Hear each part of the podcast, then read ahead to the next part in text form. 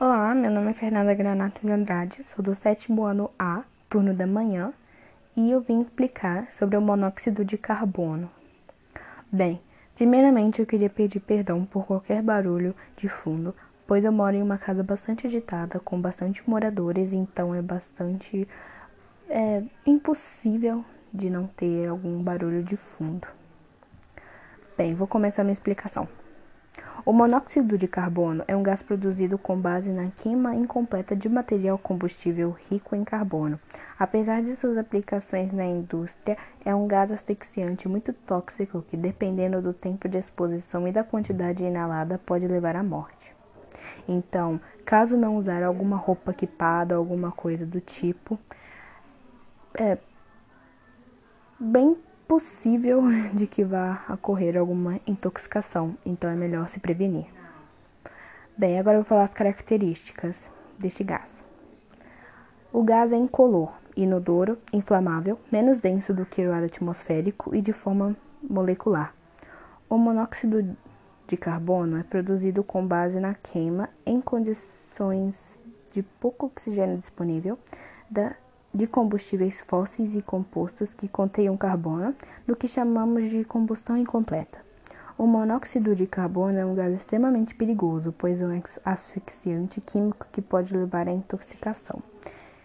Então, realmente é um gás que pode levar à morte se não ter cuidado ao contato com ele.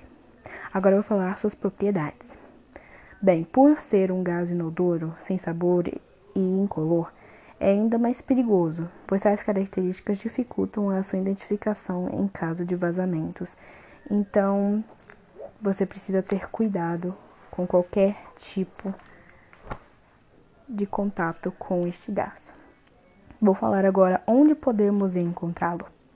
As fontes mais frequentes e mais corroboram com a emissão do gás na atmosfera são as queimadas e a queima de combustíveis derivados de petróleo em veículos.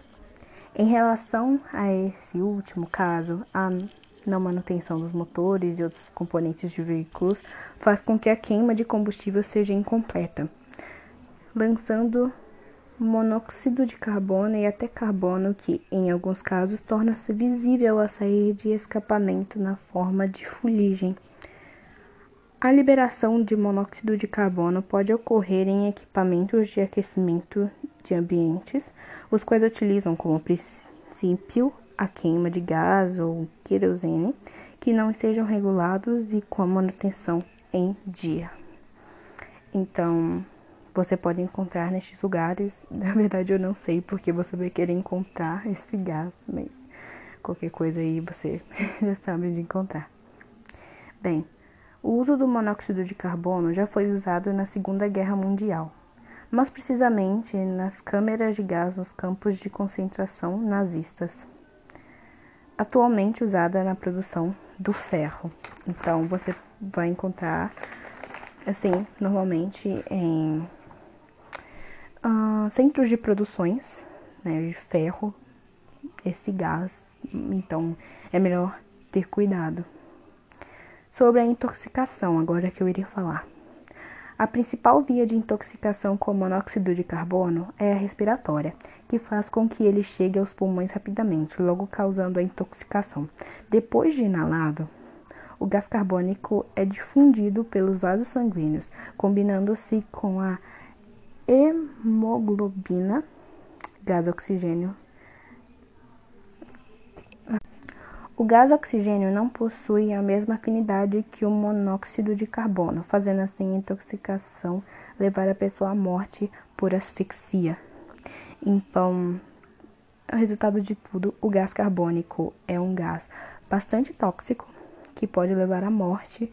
Então, caso sobre contato com esse gás assim, você deve ter muito cuidado com ele com ele, aonde você vai, onde você sabe que pode ter e como se proteger a ele. Eu sou Fernanda Granato de do sétimo ano A, turno da manhã. Me perdoe qualquer barulho, tanto do microfone quanto de fundo. E era para mim fazer esse trabalho em grupo mas eu não conheço o colégio, não conheço meus colegas por eu ser nova aqui.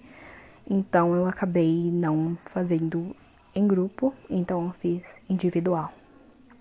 Mais uma vez, perdão por qualquer erro, e é isso.